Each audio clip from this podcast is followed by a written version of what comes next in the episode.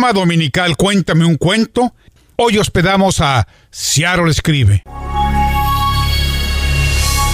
Hola, buenos días. Muchísimas gracias por estar con nosotros esta mañana dominical. Le damos la bienvenida a usted que nos escucha en casita a nuestro programa de Seattle Escribe. Queremos recordarle que este espacio radiofónico es gracias a, la, a, la, a los auspicios, gracias a la generosidad de la UNAM Seattle. Eh, el programa de hoy lo vamos a dedicar a, platicar con algunos de las personas que participaron en el segundo el segundo certamen literario organizado por Seattle Escribe. ¿No es así, Adriana? Bienvenida, Adriana, buenos días. Buenos días, José Luis. Eh, pues sí, eh, un bonito domingo para platicar de nuestro segundo certamen literario en español, aquí de Seattle Escribe. Y pues hoy tenemos unos invitados muy especiales a los que mm, eh, van a compartir con nosotros qué piensan, cómo se sienten, qué, les pareció este segundo certamen. Sí, nuestros invitados son Marcos Wenles, Verónica Luengo y Julio César Torres. Vamos a comenzar, ¿qué te parece? Por preguntarle a Julio acerca del, escrito, del escrito que, él eh, sometió a la participación en este certamen y que fue con el, con el símbolo de la lotería de la escalera. Buenos días, Julio. Buenos días, Adriana. Ah, Luis. Ah, quiero, en primer lugar, quiero dar gracias a Seattle Escribe, a la UNAM Seattle y al Rey 360 por el espacio. Y bueno, ah, la motivación más importante eh, es que siempre me ha gustado la literatura y a través del tiempo he ido aprendiendo más de ella y especialmente siendo miembro del grupo maravilloso que Seattle escribe. En vista que mi poema anterior fue elegido para formar parte de la primera antología Puentes, sentí otra vez el deseo de aventurar y participar en el segundo concurso literario llamado El Juego de la Lotería.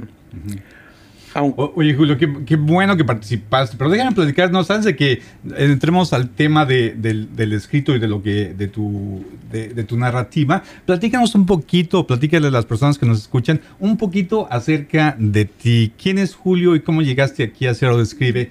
Dinos algo brevemente acerca de ti. Yo, tengo aquí algo muy interesante de Julio que les quiero compartir. Julio, bueno, para empezar es de Nicaragua, es agrónomo nicaragüense que vino becado a, los Estados Unidos por un año y al terminar se regresó a su país y después decidió eh, regresar otra vez a Estados Unidos para seguir estudiando tecnología electrónica. ¿Y qué pasó, Julio? ¿Te quedaste aquí ya para 35 años o cuántos años llevas por acá? Cuéntanos. Ah, la realidad es de que estuve un año becado por acá y regresé a Nicaragua. Y luego ah, trabajé un año allá en, en agronomía. en ese tiempo, o sea, la situación de revolución estaba un poco difícil en Nicaragua.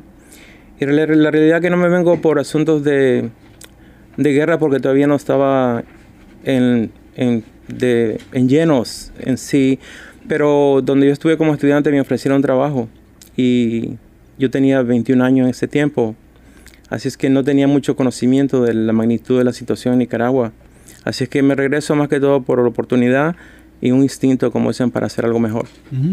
Y llegaste a la escritura por un poquito como, no directamente, ¿no? Platícanos un poquito de, cómo te atrajo la escritura a, partir de la lectura o cómo es que llegas a sentir esa esa inquietud de querer escribir, querer de expresarte acerca, ¿no? acerca de, tu vivencia a lo mejor. ¿Cómo fue eso para ti? Ah, cuando tenía ocho años o nueve creo que declamé mi primer poema. No sé si me pidieron o yo me hice voluntario. Y creo que ahí comenzó, o sea, el amor por la poesía y la literatura, o sea, en años ah, que siguieron Ah, estuve escribiendo creo que aproximadamente desde los 14, 15 años, no todos los días, pero sí escribía. Y había épocas que escribía más tiempo, pero recientemente encontré a Cierro le escribe por medio de Metro, la poesía en los buses de Metro. Encontré una persona uh, y la cual me dio información de Cierro le escribe. Desafortunadamente no pude participar en la poesía de Metro. Tengo el poema todavía, bilingüe.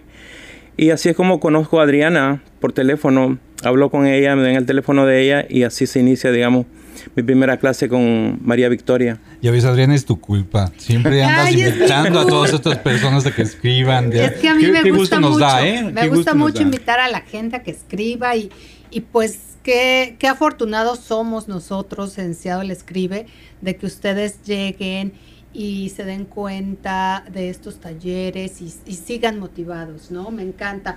Oye, Julio, y bueno, otra pregunta que me gustaría eh, hacerte es acerca del juego de la, de la lotería, porque yo sé que no forma parte de la cultura de Nicaragua. ¿Cómo lograste inspirarte para escribir eh, acerca de la carta de la escalera?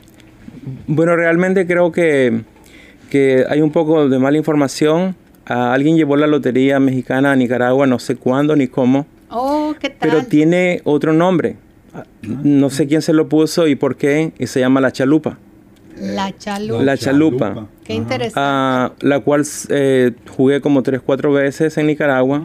Actualmente no sé si la siguen jugando, pero ha sido parte de la cultura. igual. Igual. Ah, ¿y la 52 cartas, 52 símbolos. ¿Y, qué significa la chalupa? Perdón, que eh, me, da curiosidad la palabra en sí. Yo pienso que lo tomaron de, la figura que tiene la, la, Lotería Mexicana, que es una chalupa.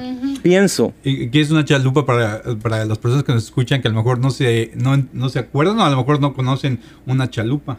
Bueno, realmente, o sea, la figura muestra una persona, una mujer, digamos, eh, navegando por un río en, un sistema de navegación. Pienso que le, por eso le llaman la chalupa. Ajá, sí, es una, es una embarcación que se usa eh, mucho en, en, la zona, en la cuenca del Valle de México, aunque no es valle, es una contradicción, donde fue un lago y ahí se utilizaban las chalupas para transportarse, era, una era un medio de transportación. También se les conoce como las acalis, pero ajá, de ahí viene el símbolo este de la lotería, pero me da, me da mucho, me da mucho interés y curiosidad saber que en Nicaragua el juego de la lotería ha cambiado el nombre, pero se sigue utilizando eh, de manera similar, ¿no? Ah, pues qué genial saberlo, porque mira, este, no, no teníamos idea de esto, pero y bueno, ya la conocías, ya la habías jugado, se juega similar, y entonces eh, ¿Te trajo algún lazo emocional, un recuerdo, el haber eh, jugado esta lotería en tu país y de repente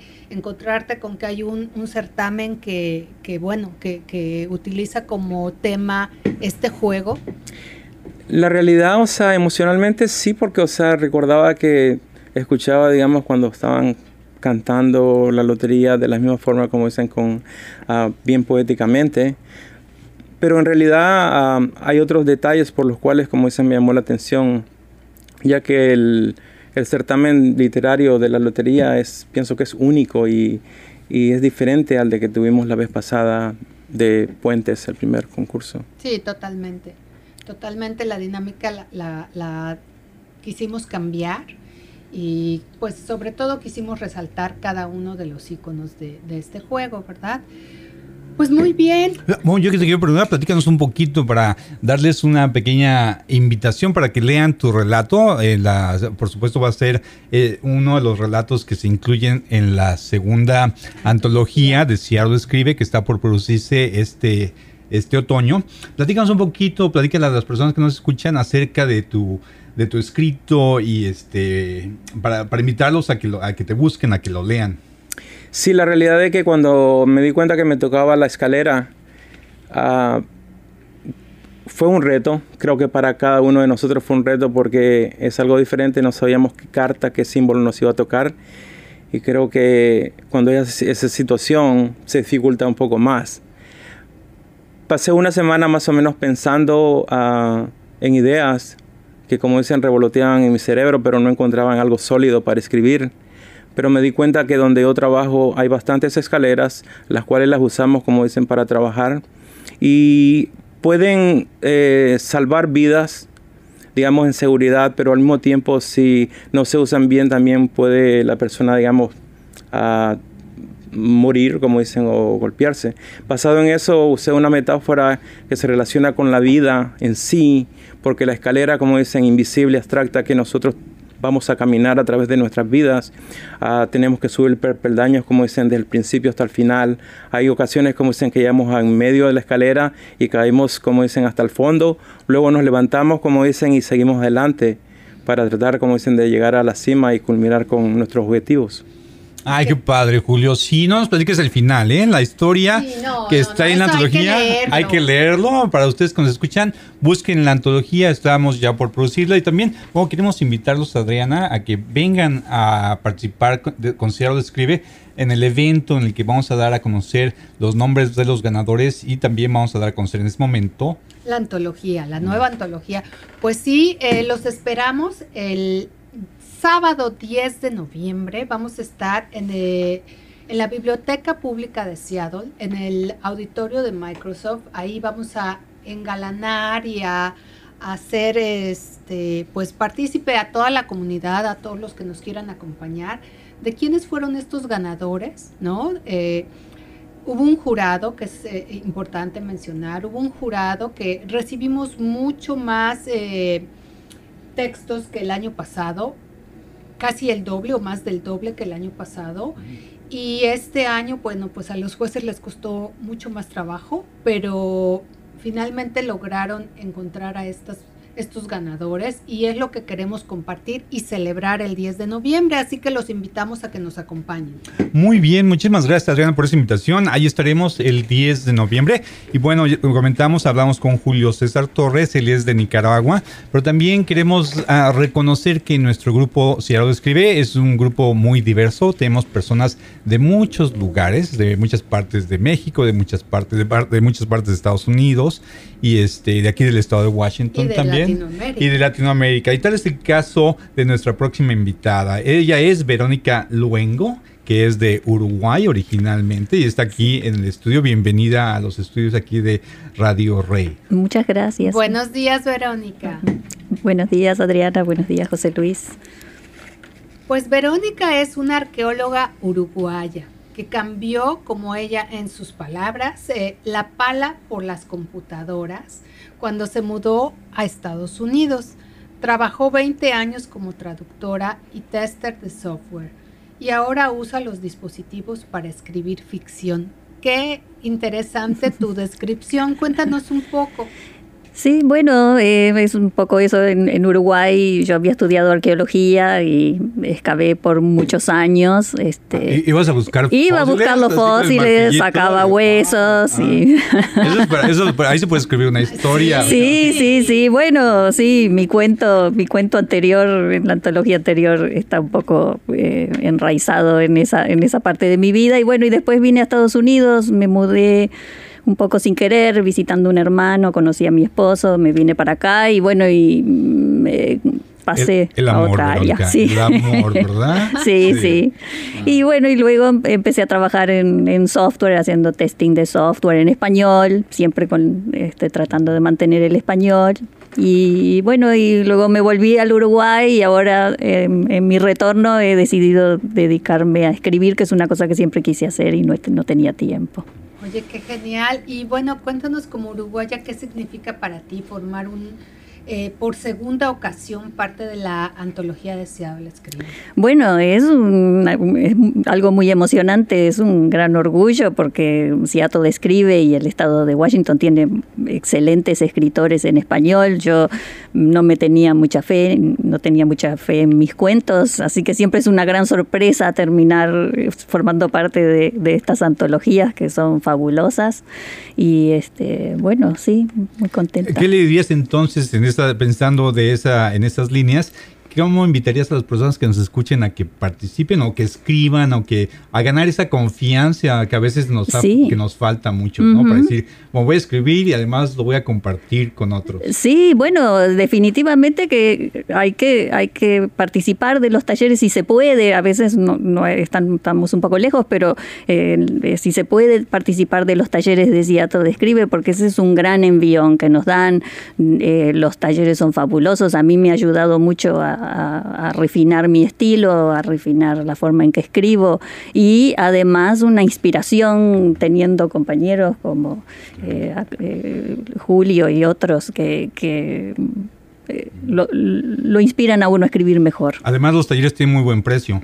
Sí, sí, también, sí, son, gratis. Sí, entonces si usted tiene la intención de escribir, si quiere, si no sabe cómo comenzarlo o quiere conocer a otros escritores, a otras personas que quieren escribir también, y pues contáctese con Ciaro de Escribe. Nos puede encontrar, por supuesto, en las redes sociales, nos puede en cualquier buscador ahí de internet, busque Ciaro de Escribe y nos puede encontrar en Facebook, también nos va a encontrar, tenemos una, una revista electrónica donde también se eh, postean escritos de miembros de, de nuestro grupo. Hay muchas formas de cómo acercarse a nosotros. ¿No es así, Adriana? Sí, también si quieren específicamente eh, información acerca de nuestros talleres, pueden escribir a talleres arroba y ahí eh, la persona dedicada al área de educación puede resolver cualquiera de sus dudas. Ahora, Verónica, yo quiero preguntarte acerca del gallo. Ajá. ¿Los gallos existen? ¿Es un gallo real? El gallo, del, de, mi cuento. Bueno, no es muy real porque yo eh, crecí, eh, toda mi vida viví en apartamento, así que cuando me salió el gallo me quería morir porque nunca había visto un gallo eh, en forma directa, así que me puse a leer como una loca todo. Ahora soy una experta en gallos y gallinas.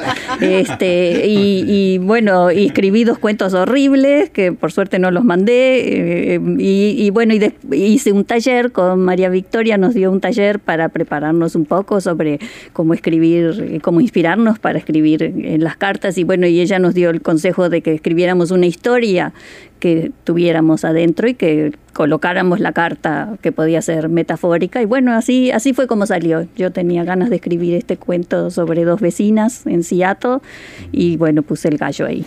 Eso me llamó mucho la atención de tu narrativa, de tu escrito, de tu cuento, porque lo ubicas en Seattle. O sea, el, el lugar de ambientación, de lo ambientas, es, es, lo podemos reconocer, hablas de las calles de Greenwood, hablas de las calles de la 85, la 80, y eso me gusta mucho porque a veces a veces leemos cosas que, bueno, que son ambientadas, tenemos que ambientar muchas cosas, no sé si sea la nostalgia o qué sea, pero luego las, las, ambientamos en otros lugares o en los lugares de donde venimos, pero a mí eso de ambientarlo en donde vivimos, se me hace que nos ayuda a echar raíz, ¿no? Como que es un antídoto al desarraigo. ¿Eso, ¿Eso fue importante para ti o es importante cuando escribes? Sí, sí, especialmente en Seattle Escribe. Yo siento que si la antología se llama Seattle Escribe, eh, me gusta escribir sobre Seattle. Ah, también me gusta escribir sobre mi país, me gusta escribir sobre otras cosas, pero, pero mm, y, me gustó porque además, bueno, hice, fui al barrio, lo caminé, yo no vivo ahí, pero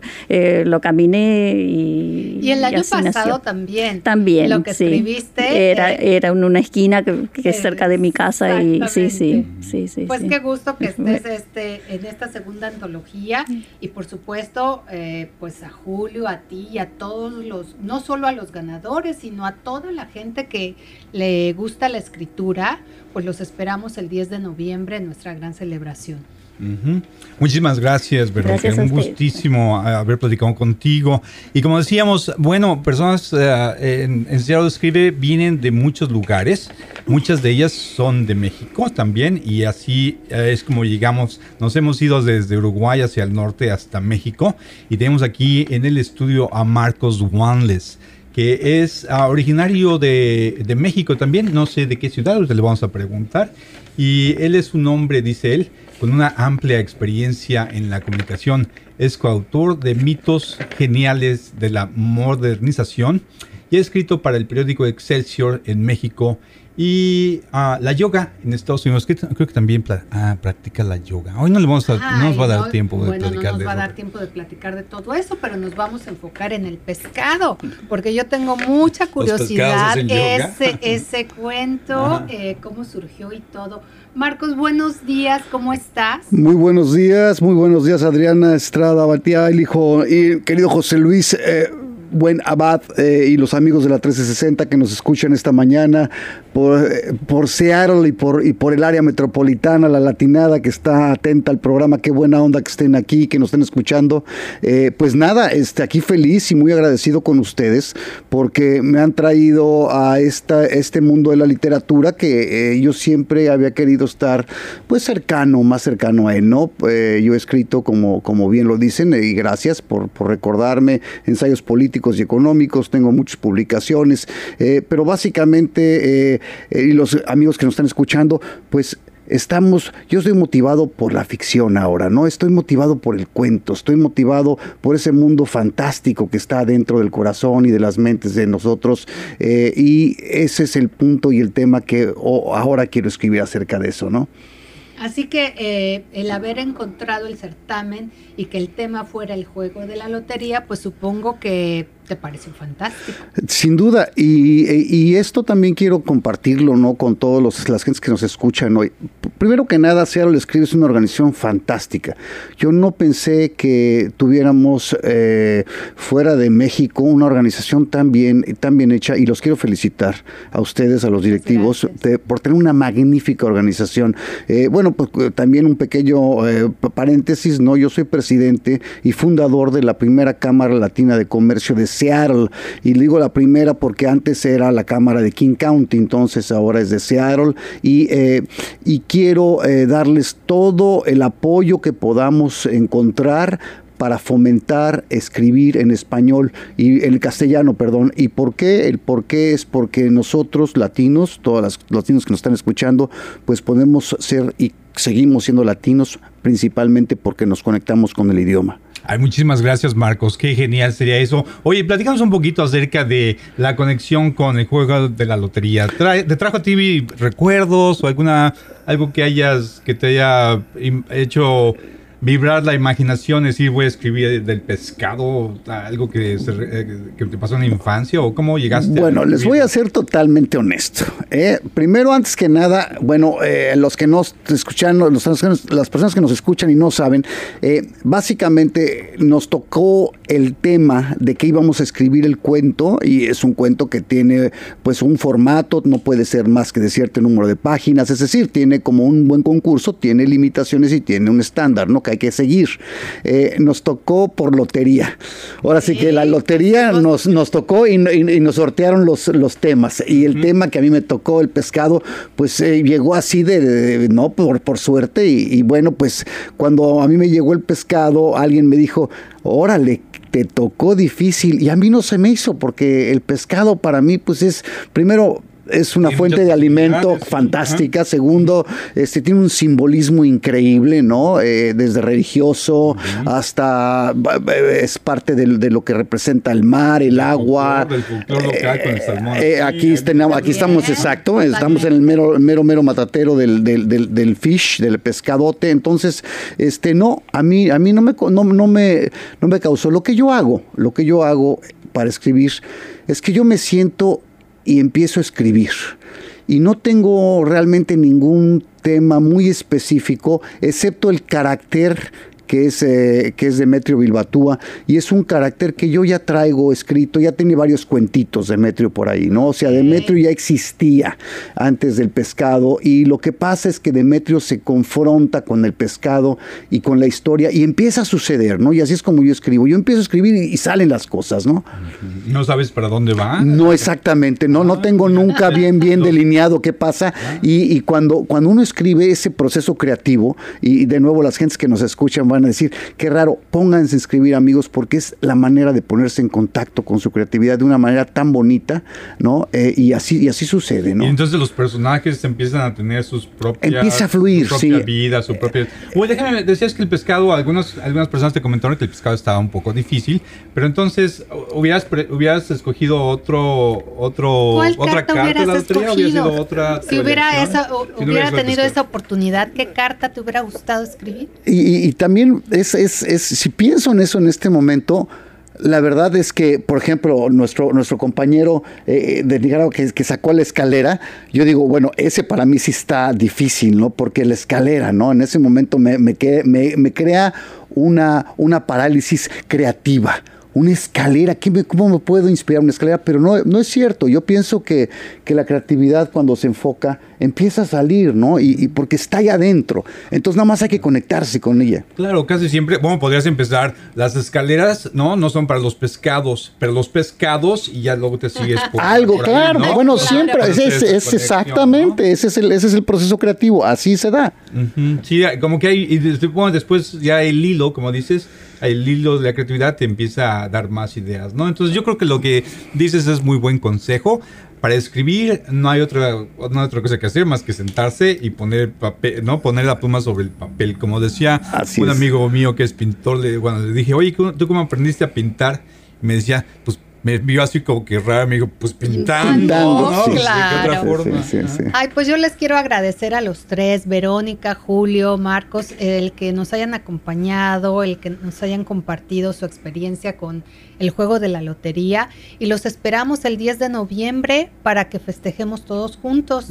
Sí, ahí, ahí, nos vemos. Muchísimas gracias Marcos por tu presencia aquí en el estudio y también queremos recordarles a las personas que nos escuchan que este programa es posible gracias al auspicio de la UNAM aquí en Seattle y también por supuesto de El Rey 1360. Les agradecemos muchísimo su hospitalidad y tenernos aquí. Ha sido este, una maravilla poder platicar acerca de, estas, de este juego la lotería de los escritos y de la antología de Cielo Describe. Pues encantados y no se pierdan, por favor, los domingos, 10 de la noche. 10 del día, perdón, 10 del día. Más tempranito, afortunadamente. Más tempranito. Escuchen estos programas donde siempre va a haber un tema diferente y estamos encantados de, de estar aquí con ustedes. Buenos días. Hasta luego.